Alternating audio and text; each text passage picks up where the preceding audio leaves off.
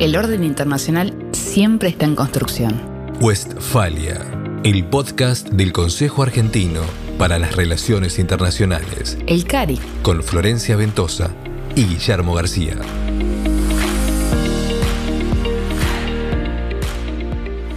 Florencia Ventosa, ¿cómo le va? ¿Qué semanas para el mundo y para la Argentina, no? Exactamente, por eso estamos acá en Westfalia, el podcast del CARI, para analizar uno de los países vecinos, uno socio estratégico de nuestro país. Exactamente, Brasil y la Argentina son países que desde su historia, desde sus orígenes, aún antes de la independencia, eh, están ligadas nuestra, nuestra vida. Y si no, imagínense, muchos argentinos que no pueden ir a Brasil ahora o no saben si van a poder ir a Brasil para las vacaciones, si es que hay vacaciones, bueno, eso es otra historia, no es el tema de Westfalia, pero sí la relación con Brasil y la Argentina es eh, mayor que incluso las que pueden haber establecido gobiernos y estados. Elecciones en Brasil, elecciones municipales, con un resultado interesante, sobre todo para quien dicen que es el Trump del trópico, según los diarios de los Estados Unidos, y no solo según los diarios de los Estados Unidos, también Barack Obama señaló que Trump y Bolsonaro tienen muchas cosas en común. Eh, incluso creo que el presidente Bolsonaro lo había dicho con algún grado de satisfacción, este, más allá de las declaraciones, que bueno, ahora, más que escucharnos a nosotros, Florencia, ¿a quién tenemos? Porque es una de las personas que está en Brasil, Argentina, que más sabe de ese país. Exactamente, estamos hablando de la histórica corresponsal especializada y analista en Brasil, Eleonora Bosman. ¿Cómo estás, Eleonora? Bienvenida a Westfalia. Hola, ¿cómo te va? ¿Cómo están ustedes? Eli, si hay alguien que es la corresponsal y todo lo que tiene que ser un corresponsal en el exterior, sos vos. 20 años en Brasil, más o menos vos nos dirás. Además, conocer la idiosincrasia del país, no copiar lo que sale en los medios locales, sino entenderlo como un periodista más y a veces mejor con los ojos argentinos. ¿Cómo está Brasil hoy? Mira, más que cómo está Brasil, yo creo que hay un proceso de cambio en el mundo. Un proceso de cambio que se expresó en Estados Unidos y que tuvo como emergente al, al presidente electo Joe Biden. Y lo que creo es que a partir de ese dato, es un dato central si uno lo mira justamente desde la perspectiva de las nuevas elecciones en Brasil, las que ocurrieron este domingo pasado. ¿Por qué? porque no son ajenas a ese cambio que uno observa en el mundo. ¿Por qué decís que no fue ese cambio? Porque no le fue bien a, a, Bolsonaro, ¿no? Justamente no le fue bien y no le fue bien en una elección donde él había apostado mucho. Mira, hay dos cosas que mencionar en esto. La primera es que Bolsonaro no tiene partido político. O sea, es por primera vez en la historia de Brasil salvo los militares, obviamente, de la, estoy hablando de la época ya del periodo de redemocratización a partir del 85, hay un presidente sin partido. Eh, esto ya implica una debilidad. Él tenía la expectativa de eh, formar un partido político, no logró hacerlo antes de las elecciones municipales, y estas elecciones municipales le dieron un resultado que no era el que él esperaba sus dos candidatos predilectos, que eran los que él había, los que él había apostado en Río de Janeiro, que es Marcelo Crivella, el actual intendente, y en San Pablo, que es Rusomano, eh, un político conocido en San Pablo, ¿no? de larga data, le fue muy mal a estos eh, personajes, ¿no? Y le fue muy mal no solo porque, eh, porque hubo una aspiración de cambio, y una aspiración de cambio que se expresa de muchas maneras. Eso, esto ocurre en San Pablo como en eh, Río de Janeiro. También ocurre en otras ciudades, y esto es bastante visible, eh, en el sur del país, en el oeste del país y en el norte y noreste del país. incluso lo que es interesante es que este sentido de cambio, que no es eh, un sentido común de cambio, no es en el sentido tradicional de la palabra cambio, no quiero que haya confusión sobre eso. Hay una expectativa. En Brasil hay un cambio en Brasil, la política se recupera en Brasil, eh, se había perdido en el 2018 y esa recuperación de la política tiene que ver también con la decisión de la gente de participar en la política y se expresa en estas elecciones municipales y de una manera muy interesante. Fíjate vos que los candidatos que surgen como novedosos, ninguno viene de partidos tradicionales. Entonces, vienen de partidos, sí, pueden ser de izquierda o de derecha, pero no vienen de los partidos tradicionales. El único, la única excepción, si querés, que viene de un partido tradicional con raíz, raíz fuerte en Brasil, pero que no ha tenido hasta ahora este, grandes desempeños en cuanto al Ejecutivo, es el el candidato predilecto de Río de Janeiro, que es Páez, Eduardo Páez. Bueno, él está en un partido que se llama DEM, o Demócratas. Este partido, que tiene además eh, el presidente de la Cámara es del mismo partido, el presidente de la Cámara de Diputados, bueno, este, este que es Rodrigo Maya, ¿no? Este partido ha tenido un excelente desempeño. ¿Es un partido de centro-derecha? Sí, es un partido de centro-derecha.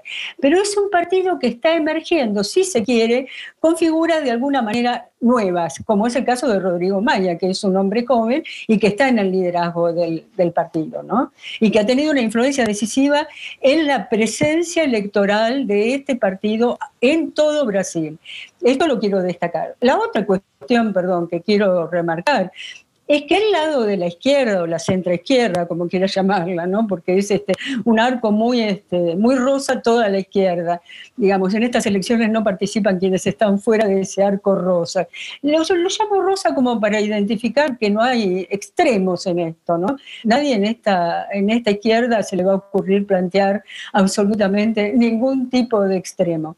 Bueno, fíjate vos que los candidatos con más perspectiva, sobre todo en una ciudad como la de San Pablo, que es importantísima, es un candidato nuevo, es un candidato que eh, representa de alguna manera el quiebre o, por decirlo, a ver, ¿cómo lo podría decir? No es exactamente el quiebre, pero sí el quiebre, sí es el quiebre.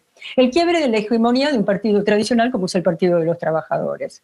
O sea, emerge un nuevo candidato que es representa el quiebre del Partido de los Trabajadores desde el punto de vista hegemónico dentro de la izquierda, viene a tener presencia ahora otro tipo de, personaje, y lo mismo ocurre también en el sur del país, en Porto Alegre. Estos son para mí los dos fenómenos más notorios, o sea, por un lado, la emergencia de una centro derecha, más centro que derecha, que es el Partido Demócratas, con este, políticas, si se quiere, democráticas y defensa de la democracia como un elemento central. Por el otro lado, de la izquierda, el quiebre del hegemonismo del PT y también con políticas, eh, con una izquierda muy democrática y muy defensora de los principios democráticos. O sea, como un elemento central el tema de la eh, no discriminación racial, o sea, hay una defensa de parámetros que son eh, muy moderno, si se quiere, en relación a lo que existió en el 2016 y en el 2018. Eleonora, entonces, eh, vos hablabas en tu análisis de algo así que podríamos llamar como el fin de la antipolítica, o por lo menos un síntoma del fin de la antipolítica representado en Bolsonaro, y a la vez un quiebre de los partidos tradicionales, el PSDB y el PT, y un surgimiento de nuevos partidos, quizás más jóvenes, representados por gente más joven y gente más moderada. ¿Qué te parece que Bolsonaro puede, cómo puede reaccionar, además de poner en entredicho los resultados de una manera muy trampista? ¿Cuáles pueden ser las estrategias de aquí a las elecciones presidenciales? ¿Qué te parece que pueda hacer Bolsonaro? Bueno, es como dijo un politólogo aquí en Brasil, no podemos pensar que Bolsonaro no va a hacer nada porque esto no es cierto, ¿no? O sea, Bolsonaro no va a quedar de brazos cruzados, esto es evidente, eh, Bolsonaro va a intentar, digamos, conformar un núcleo político en función, digamos, de las elecciones presidenciales. Esto es, es, es obvio. Pero hay algo más que quiero decirte, no es que emergen fuerzas políticas exactamente nuevas. Lo que emerge es una nueva izquierda con personajes nuevos, que no es lo mismo. O sea, una cosa es la fuerza política constituida, instituida, ta, ta, ta, ta, ta, ta, y otra cosa es el personaje. Y acá el personaje pasa a tener mucha fuerza. ¿Por qué? Porque son personajes que tienen llegada a la gente, que son, son jóvenes, efectivamente. Esto es un cambio o una transición hacia un modelo de gente joven que debe gobernar el país. ¿Por qué? Porque es la gente que entiende, la nueva generación, o, la generación actual, por decirlo de, otra manera, que entiende a los más jóvenes también. Eh, este es un dato para mí central, porque además esto sí tiene que ver con el tema de la redemocratización, o mejor dicho, de la democratización o de la democracia. ¿Por qué? Porque durante Bolsonaro no, podemos olvidarnos que en estos dos primeros años de gobierno, Bolsonaro atacó principios básicos de la democracia. Entonces, él no consultaba al pueblo realmente sobre qué es lo que pensaba el pueblo sobre varias de las cosas que él decía. Perdonen que sea tan taxativa en esto, pero esto es así. Entonces, esta gente emerge justamente como lo contrario de ese fenómeno. Y esto lo tenemos que tener muy en cuenta para el 2022 muy en cuenta. Y además, lo que hay que tener muy en cuenta es que Bolsonaro va a estar muy condicionado por lo que ocurre en el contexto internacional. Fíjate qué pasó ayer. Fíjate, esto es interesantísimo. Ayer, recordemos, Eli, recordemos que esto se escucha toda la semana. Esto ocurrió cuando, Florencia? A ver, yo no sé ni qué día estamos, pero vos que sos la El 17 de noviembre. 17 de noviembre. No, el miércoles por la noche. Bueno. El miércoles. ¿Qué pasó? Exacto, miércoles. Bueno, fue la cumbre de los BRICS. Fue la cumbre de los BRICS. ¿Sí? Fue una cumbre virtual, como suele hacerse en estos momentos. ¿Y qué ocurrió? Fue muy interesante.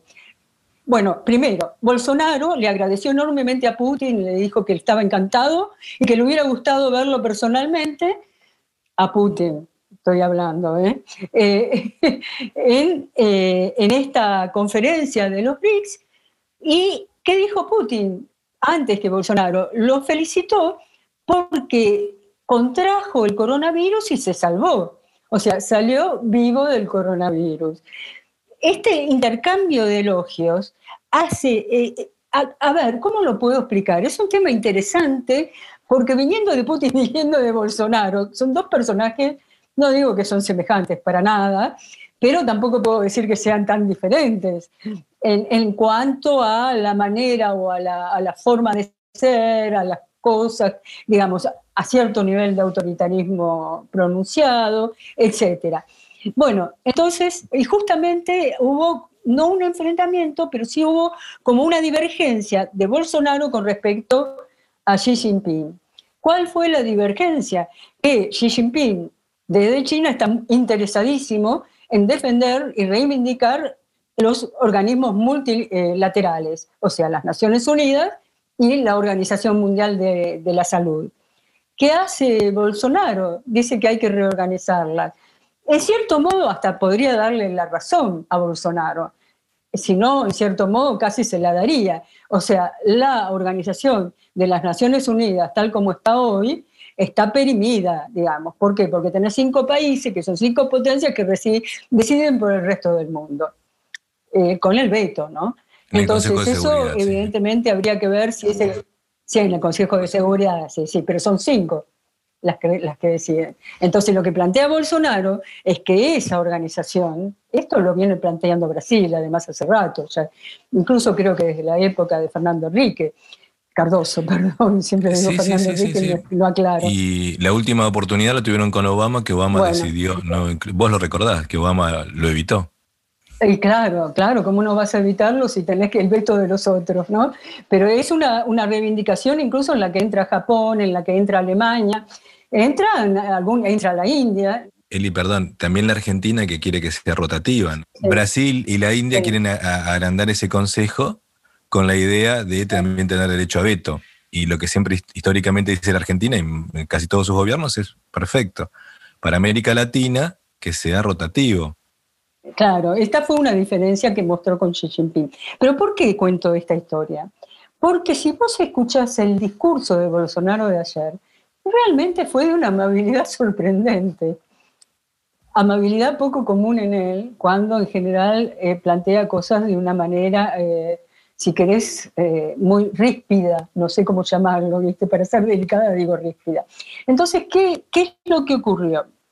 Fue muy amable. Ahora, ¿por qué fue muy amable? Además, ¿qué otra cosa planteó Bolsonaro? Bolsonaro planteó que con el tema del Amazonas están investigando qué países en el exterior, qué países compran la madera ilegal obtenida en el Amazonas.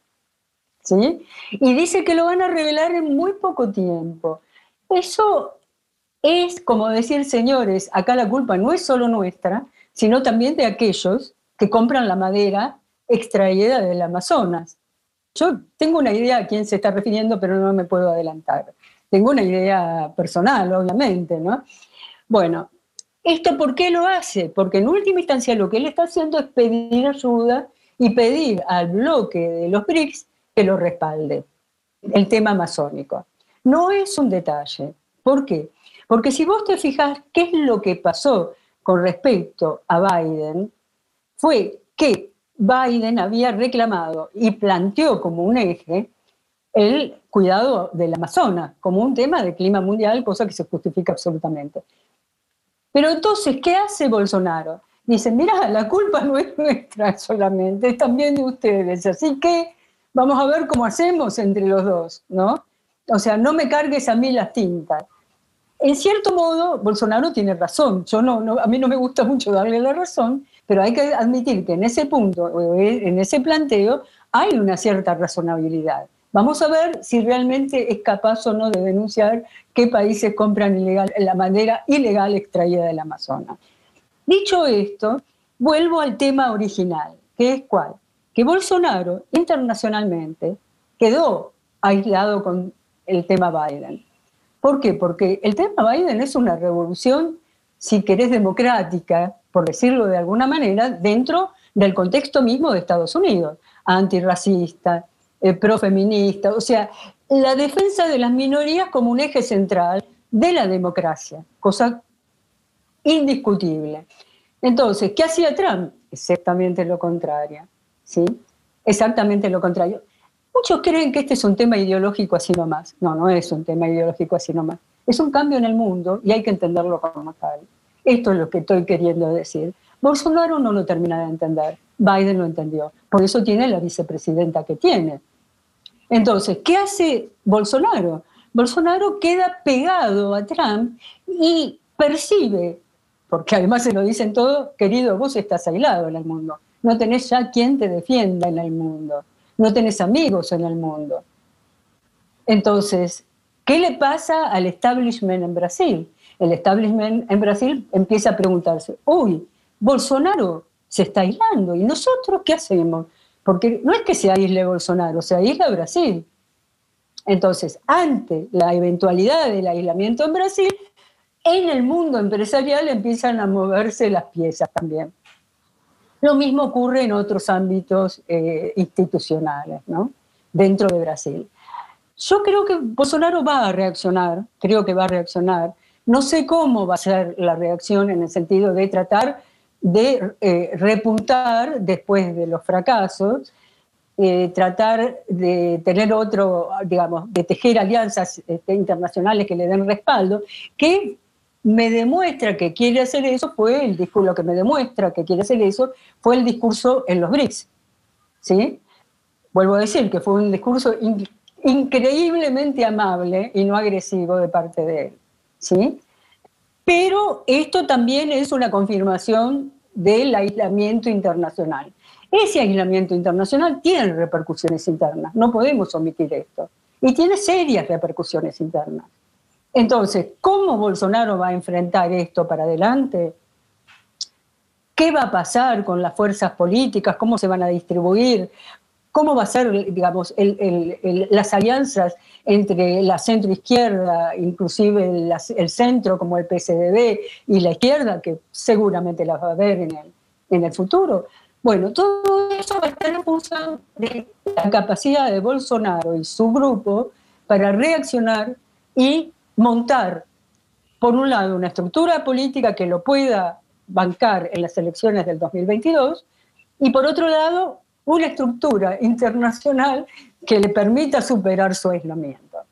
Eleonora, quería volver un poco sobre eh, las elecciones municipales y sobre el tema de la Amazonía o el Amazonas. Un dato que surgió de las elecciones municipales fue la baja participación ciudadana, con una gran abstención. ¿Vos le atribuís eso mayormente a la situación por el coronavirus o se lo atribuís a una apatía política? Y segundo, eh, ¿cuál es la importancia que le dan al tema Amazonas dentro de la opinión pública, que es distinto de lo que dicen los dirigentes? Bueno, empecemos por lo primero, si había o no apatía. Mira, la apatía sí, no, no apatía exactamente entre los que votaron, porque los que votaron pueden haber votado blanco o nulo por o anular el voto en el caso del intendente, pero sí votaban, por ejemplo, por los concejales, o sea, los que conforman las cámaras, acá se llaman vereadores, ¿no? Que son los que conforman las eh, cámaras municipales legislativas, ¿no? Entonces, es más confuso en ese sentido, porque vos te, podés tener voto blanco para, para mm, intendente, pero no para el legislativo. Entonces, es cierto que fue muy, muy, muy considerable, se cree que hay un 45% de abstenciones o de no voto, pero eso tuvo mucho que ver con el coronavirus. No, eh, no pensemos que no, porque eh, justamente, ¿qué hizo el Tribunal Superior Electoral? El TS, lo que hizo fue decir, señores, si ustedes tienen síntomas, sea dolor de garganta, dolor de cabeza, eh, falta de gusto, falta de olor, o lo que fuera, no vengan, no voten. Entonces el propio tribunal pidió que no vote la gente que no se sintiera 100% bien. Entre esos puede haber un montón de gente que no quería votar, pero hay que tener cuidado cuántos de esos no querían votar, ¿no? Y esto en las encuestas lo que daban era un nivel mucho más, más, más chico que ese 45%, ¿no? 5, 10%, no más que eso. Eso es lo que en realidad fue, si querés, el, elector que no quiso votar. En cuanto a lo otro que vos me preguntabas. Eh, ¿Cuál es el lugar de la Amazonía en la opinión pública? La importancia estratégica que tiene internacionalmente. ¿Qué es lo que piensa la gente sobre el Amazonas? Eh, mira, es una cosa muy curiosa, porque en esta elección el tema no figuró para nada. No, eso te, es un indicador, ¿viste? Eh, acá en San Pablo, eh, hablar de la Amazonía es como hablar de lo que pasa en Tierra del Fuego. ¿Se entiende? Estamos, en relación a Manao, estamos a 4.000 kilómetros de distancia. Es una, distancia, te diría, considerable. Se demora cuatro horas y pico, cuatro horas para viajar en avión. Entonces eso te, marca un, punto importante. Eh, acá no, no, existe eso, ¿viste? Incluso podría haber existido algo que es muy interesante, que es la mata atlántica, que también es una selva tropical que fue liquidada en San Pablo. Queda muy poquito en la costa y realmente tendrían que tener este, un criterio más, este, de más cuidado y preservación del que realmente tienen. Yo he visto cosas en la mata atlántica acá en San Pablo, que cuando vas para el lado del mar, que tenés que pasar por unas sierras preciosas, ¿no? Vos ves que por afuera, sí, todo este, parece la selva preservada, pero por dentro han plantado este, el, árbol que da la madera, ¿no? que da la celulosa. Y ves camiones salir con ese árbol de la celulosa. Bueno, esto es un, es un dato, ¿no? Es un dato. Acá no se preserva mucho tampoco. Entonces, esto no fue parte de la elección.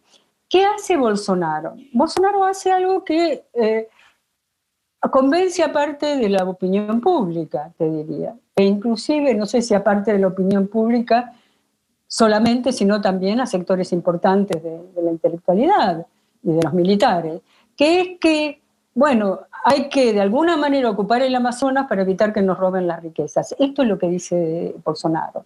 Y prende también en sectores, eh, si querés, progresistas o innovadores, ¿cómo llamarlos? De esa manera, progresistas, democráticos, ¿no? Prende también ese tipo de consigna. El Amazonas es nuestro, ¿no? Dice Bolsonaro. Es cierto, pero también es del mundo, como digo siempre, ¿no? Y ahí es el punto donde el Amazonas debe ser negociado. Ahora, ¿qué se piensa acá? Y no hay un pensamiento uniforme, no lo hay. Muchos piensan de la manera en, que yo acabo de expresar, otros piensan lo que yo acabo de decir sobre qué piensa Bolsonaro. Sea, el Amazonas es nuestra. No nos toquen en el Amazonas, decidimos nosotros qué hacer. Eli, para terminar, vos hablaste del resurgimiento de un centro izquierda moderado. ¿Qué hay de Sergio Moro? Que no sé exactamente si se quiere de centro izquierda. Y es el primero fue la estrella del gobierno de Bolsonaro y después fue un gran detractor.